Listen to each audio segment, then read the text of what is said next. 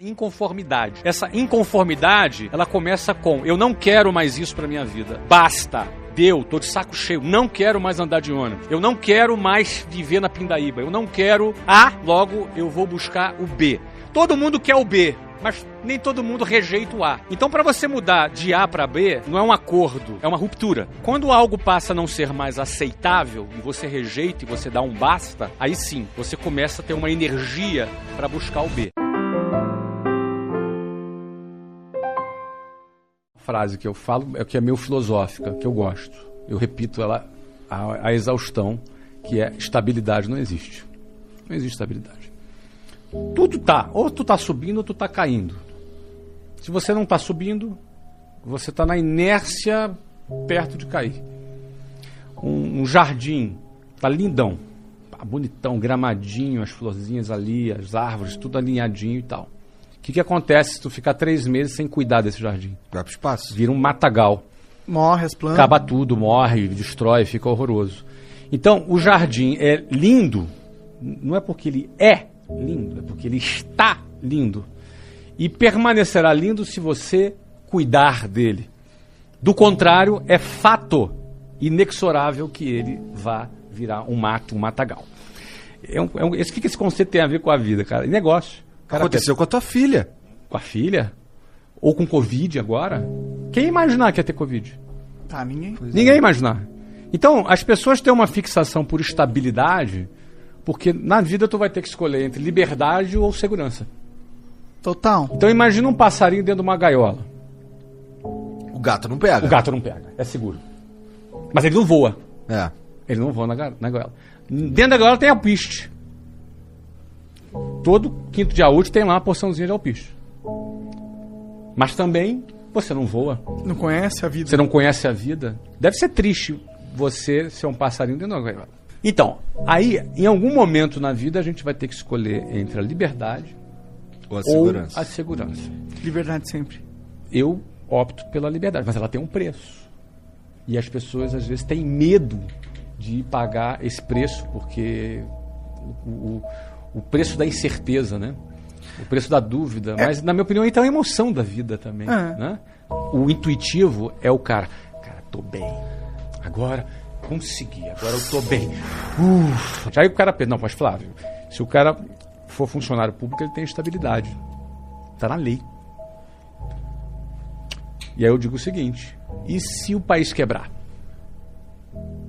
Porque a Grécia quebrou e 100 mil funcionários públicos foram demitidos. Mas tá na lei. A lei muda? É. O mesmo cara que deu a canetada lá, ele dá uma outra canetada, não noite podia, noite podia muda. Ah, mas tem direito adquirido. Verdade. Mas e se o país entrar em colapso? Trabalho não recebe, como muitas pessoas trabalham não recebem. É. Então é importante, eu, eu, falo sobre isso, não tenho nada contra funcionário público, de forma alguma. Eu fui, meus pais são funcionários São públicos, necessários? São necessários e importantes. Então, eu, quando eu falo isso, eu falo porque ter a consciência de que estabilidade não existe ajuda a gente a tomar a melhor decisão para a metáfora de vida que a gente quer viver. Se é da liberdade ou se é do, do da segurança. Sim, sim. Não, mas o passarinho tá lá dentro, não entra o gato. Tá. E se o dono do passarinho morrer e não levar o piche, ele morre de fome?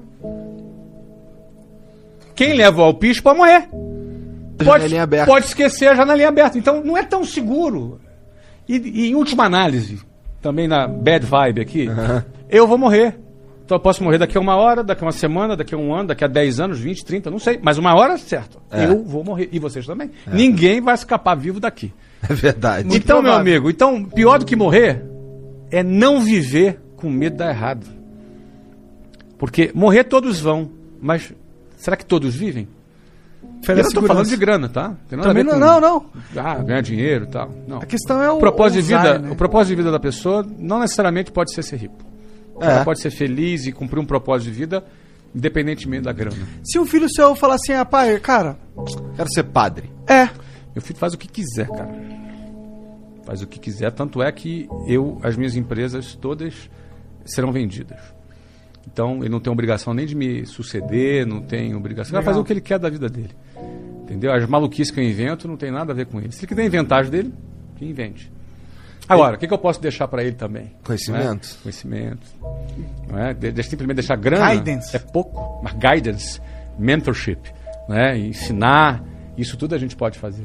Agora, eu também, o seguinte, eu aprendi uma coisa legal pra galera que tá ouvindo que tem filho. Cara, eu desencano com isso porque é, eu, eu, eu vou ensinar o melhor que eu posso ensinar. Mas no final do dia, a decisão é individual deles. Se quiserem ser uma boa pessoa ou não ser uma boa pessoa, é uma decisão individual. Não tem como controlar Você isso. tem, você tem filho de pai ruim, bom. E filho de pai bom, ruim. É, Então, no final das contas, ele, ele vai decidir. verdade, verdade. Essa oportunidade aí veio com a, porque tu juntou uma grana? Então, não. Por que que acontece? Eu ganhava bem, tá? Eu ganhava, para você ter ideia, aos 22 anos, é, alguma, eu ganhava 7 mil reais em 19, Nessa época aí de- 1994. Só que é o seguinte, eu casei aos 20. Já também tem uma despesa grande Opa, ali. veio despesa. Aos 21, eu fui transferido para Venezuela, na época que o Hugo Chávez estava preso, uma tentativa de golpe, e Venezuela tava um- era um país sensacional, cara. Naquela época. Venezuela era um país. Olha, eu, eu conheci celular na Venezuela. Não tinha no Brasil, na Venezuela tinha. Era um país super desenvolvido, um país rico, super bem. Eu morei lá na Venezuela esse tempo. Só que fui roubado, perdi tudo. Voltei pro Brasil, começando do zero aos 22 anos. Entraram, roubaram a empresa, roubaram meu carro, roubaram. É uma coisa de louco. Que cara. merda. Era daquela cultura. Caralho, de roubaram tudo. Roubaram tudo. Tudo. Meu tudo já não era muito. Mas, Mas era, era meu tudo. Era o Tudo meu é tudo. 100%. Tudo é. É. tudo, exatamente. Cara, eu voltei. Agora, quando eu fui, eu virei pra Luciana. A Luciana falou assim: eu, eu, eu falei pra ela da proposta de. ir. Ela falou: qual o pior que pode acontecer? Aí eu pensei assim: ó, de perder tudo e voltar falando espanhol. Foi exatamente o que aconteceu. de perdeu tudo e voltou falando espanhol. Mas beleza, tinha uma experiência, estamos dando risada aqui. Durou Aprendi- quanto tempo isso? Oito meses. E aí o que acontece? Voltei, ah, voltei em 2000 e... eh, Não, 2000 nada, 1994, eu tinha 22 anos. Nessa época eu voltei e bombei, fui bem, aí assumi várias filiais, ganhei bem. Só que eu- comecei do zero em janeiro de 94, em dezembro de 94 eu saí. Eu não tinha tempo de juntar uma grana Aham. suficiente para abrir um negócio, mas aquele era o meu timing, era o meu momento. Então Você tinha tinha expe- dinheirinho. Você tinha ganhado ex- expertise. Eu tinha ganhado expertise, eu estava confiante, entendeu? Aquele era o momento que o Brasil eh, tinha acabado de lançar o Plano Real, que na época estabilizou a economia, acabou com a inflação. Na época também, várias empresas internacionais tinham desembarcado no Brasil, então você tinha empresas O de Collor tinha petróleo. feito isso também. E foi a época que o inglês passou a ser percebido como fundamental, porque com a entrada das multinacionais, o inglês, inglês era garantia de Falar emprego. inglês era garantia de emprego. Então, antigamente era assim, eu- quando eu vendia inglês, olha, no futuro o inglês vai ser importante. A partir de 1994, no inconsciente coletivo, não era no futuro, era agora o inglês vai ser A importante. demanda estava em alta. E a demanda em alta para adultos. Falei, Cara, o momento é agora. E aí, checão especial meu, da minha mulher.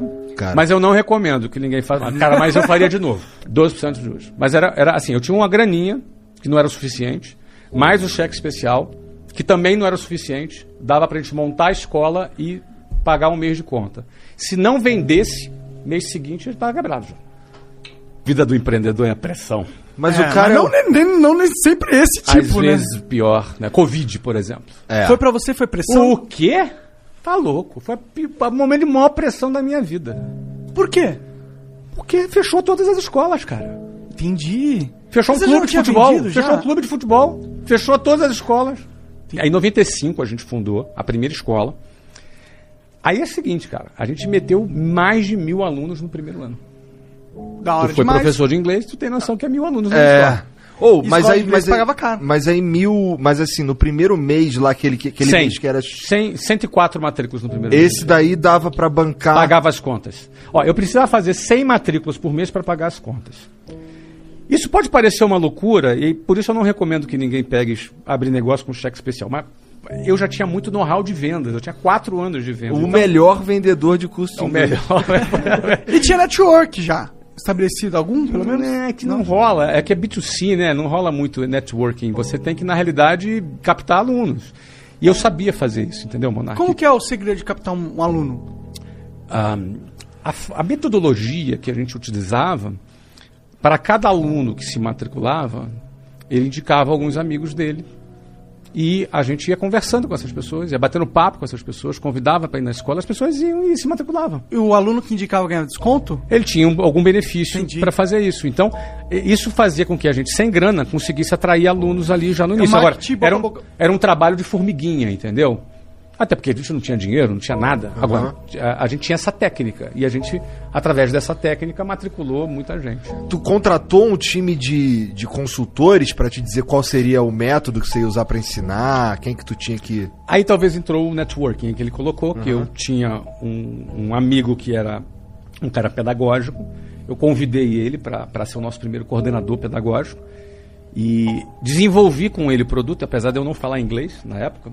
E aí o que acontece? O, o- o- esse cara desenvolveu o produto. Só que ele desenvolveu é, a metodologia em cima do produto que eu briefei para ele. Dei um briefing para ele que eu queria um produto para adultos, que fosse rápido, que não ficasse é, muito focado em gramática, porque os cursos de inglês existentes.